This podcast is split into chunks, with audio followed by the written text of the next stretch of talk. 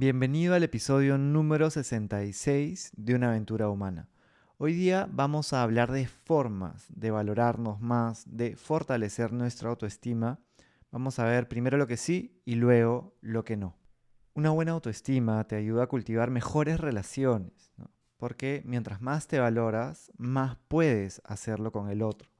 Te permite recuperarte luego de las caídas, porque sabes lo que vales y lo que mereces. Te ayuda también a salir de relaciones que no te hacen bien porque no estás dispuesto a que te falten el respeto. Hay que normalizar hablar de autoestima. Es algo que todos podemos hacer, fortalecer nuestra valoración hacia nosotros mismos cada día y cultivarlo es normal es improbable encontrarte con una persona que te diga que quiere fortalecerlo. Y los problemas de autoestima son muy comunes y todos nos podemos beneficiar de cultivar esa valoración incondicional hacia uno. Una autoestima sana, resalto que no es perfecta. Parte de una persona que reconoce sus cualidades, sabe lo que le importa en la vida y pone límites que le permiten ser fiel a sí mismo. Te comparto siete formas de incrementar tu autoestima. La primera es reconoce tus fortalezas. Tienes cualidades que te hacen único y es importante conocerlas y recordarlas. Por eso podrías reflexionar sobre tus fortalezas, quizá preguntarle también a una persona cercana, podría ser un amigo, un compañero de trabajo o de estudio, qué cualidades valoran de ti. Y la tercera es que tomes algún tipo de evaluación o assessment si tienes alguna duda sobre esto, puedes dejarlo en los comentarios para compartirte algunos. La segunda manera es recuerda tus logros. En un mundo donde lo usual es la crítica y el foco en los errores, es fundamental recordar nuestros logros y lo que hicimos que funcionó bien es un salvavidas. Reflexiona también sobre qué fortalezas tuyas te ayudaron a lograr eso que fue importante para ti. Puedes escribirlos, pegarlos en un lugar visible o como recomendaba también un especialista, ponerlos en un pomo y sacarlos eh, en algún momento del día para acordarte de eso que hiciste y que funcionó bien y que lograste algo que era relevante para tu vida. La tercera es relacionate con personas que te valoren y den soporte, que tus personas cercanas te respeten y valoren es un seguro de vida, tanto para compartir lo bueno como para navegar los momentos difíciles. Un buen amigo que te escucha y te entiende te ayudará a sentirte mejor y a mantener esta autoestima sana. El cuarto es aprende a decir que no. Si no te cuidas y pones límites hacia los demás, podrías verte seriamente afectado. ¿no? Quizá te han planteado algo para hacer, pero al decirle que sí, puedes estar sacrificando tu fin de semana o tu descanso, dejando de lado algo importante en tu vida. O tal vez están hablando de una manera que no te gusta o no te hace sentir bien y puedes poner límites, puedes decirle a la otra persona cómo te sientes y lo que estás necesitando y cómo su manera de hablarte está yendo justamente en contra de eso. No digo que sea fácil porque no nos han enseñado a decir que no, pero es importante. La quinta es transformar tus creencias limitantes, estas creencias que te limitan, todas ellas merecen salir de tu vida. Si por ejemplo piensas que eres malo para las relaciones o que te comunicas mal, Cuestiónalo. Las creencias que tienes sobre ti van a generar muchos pensamientos y si esos te limitan, puedes sentir que no eres suficiente en tu vida y eso definitivamente que va a afectar tu autoestima. Si encuentras una creencia limitante, puedes transformarla. Si por ejemplo te escuchas diciéndote que no eres creativo y que no se te ocurren buenas ideas, pregúntate, si supiera que soy creativo y que mis ideas van a generar valor, ¿qué se me ocurriría? La sexta es regálate afirmaciones positivas. Nuestros pensamientos generan emociones y éstas influyen en nuestro estado de ánimo.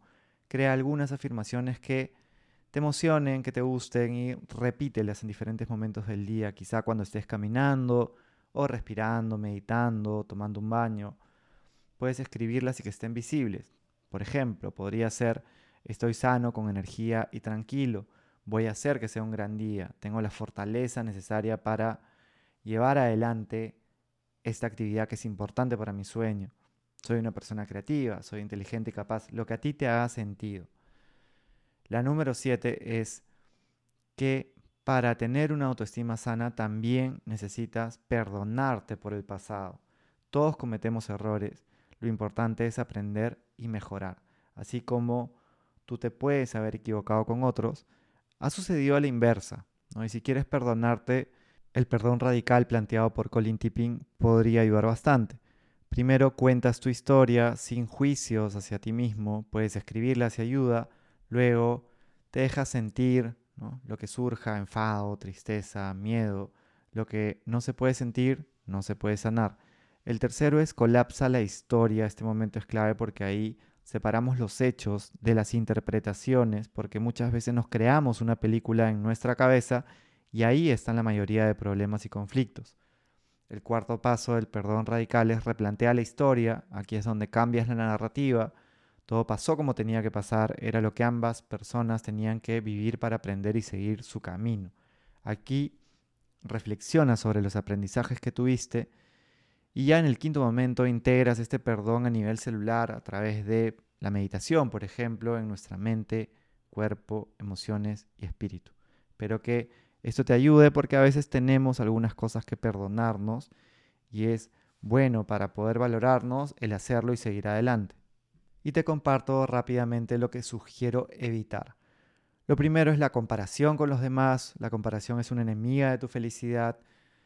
Las otras personas probablemente van a proyectar cosas sobre su vida que se vean coloridas y felices y no sabes realmente cómo es la vida del otro si es que te vas a comparar que es algo natural, humano, y uno tiende a eso, trata de compararte contigo, con cómo tú estabas hace una semana, hace un mes, hace un año, y mira los pasos que vas dando y los avances que tienes. Lo segundo, evitar son las expectativas de los demás. Estos consejos que te pueden dar, por más que vienen con cariño, también se construyen sobre el entendimiento del mundo de la otra persona, que también incluye sus creencias limitantes y sus miedos. Sumado a eso, el, ser humano tiende a pensar que la felicidad se logra cuando consiga algo y a veces los demás proyectan esa ansiedad hacia nosotros. Si tu energía está enfocada en lo que los demás piensan de ti, puede que estés en una carrera que quizá no quieres correr y que la meta que persigues ni siquiera te emocione. El tercero son las etiquetas. Las personas están acostumbradas a juzgar, a ponerle etiquetas a los demás, eh, a veces para sentirse mejor, para fortalecer, como falsamente creo, su autoestima, etiquetan y juzgan al otro. Quizás si no es por la apariencia física, es por las ideas, por la profesión, por la religión, por la cantidad de dinero. Hay poca conciencia del poder que tienen las etiquetas en los demás. Y más aún en los niños o adolescentes. Por eso, no las etiquetas y no hay que aceptar algo que no nos guste, que no nos haga sentido. Y la cuarta es una identidad basada en lo que tienes. Hay que alejarnos de esto, la idea de que tus bienes, trabajo o una relación amorosa te define es peligrosa, porque cuando se termine, si es que se termina, que siempre es una probabilidad, puedes sentir que vales menos. Ya estás completo y no necesitas algo para valer como persona. ¿no? Recuérdalo cada mañana de tu vida y trata de que tus personas más cercanas lo sepan.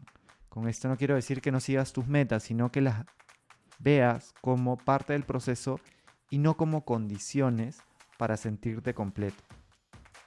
Espero que este episodio te ayude de alguna manera a valorarte más, a tener más herramientas, ideas o perspectivas para fortalecer tu autoestima. Es algo que todos podemos hacer a diario y nos va a ayudar a navegar mejor esta aventura humana. Si es que sabes de alguien que le podría sumar, puedes copiar y pegar el enlace desde donde sea que lo estés escuchando. Y si no lo has hecho todavía, puedes ponernos nuestras estrellas en Spotify o un review en Apple Podcast. Y por supuesto, suscribirte para que escuches el próximo episodio. Gracias por darte ese tiempo para ti y hasta pronto.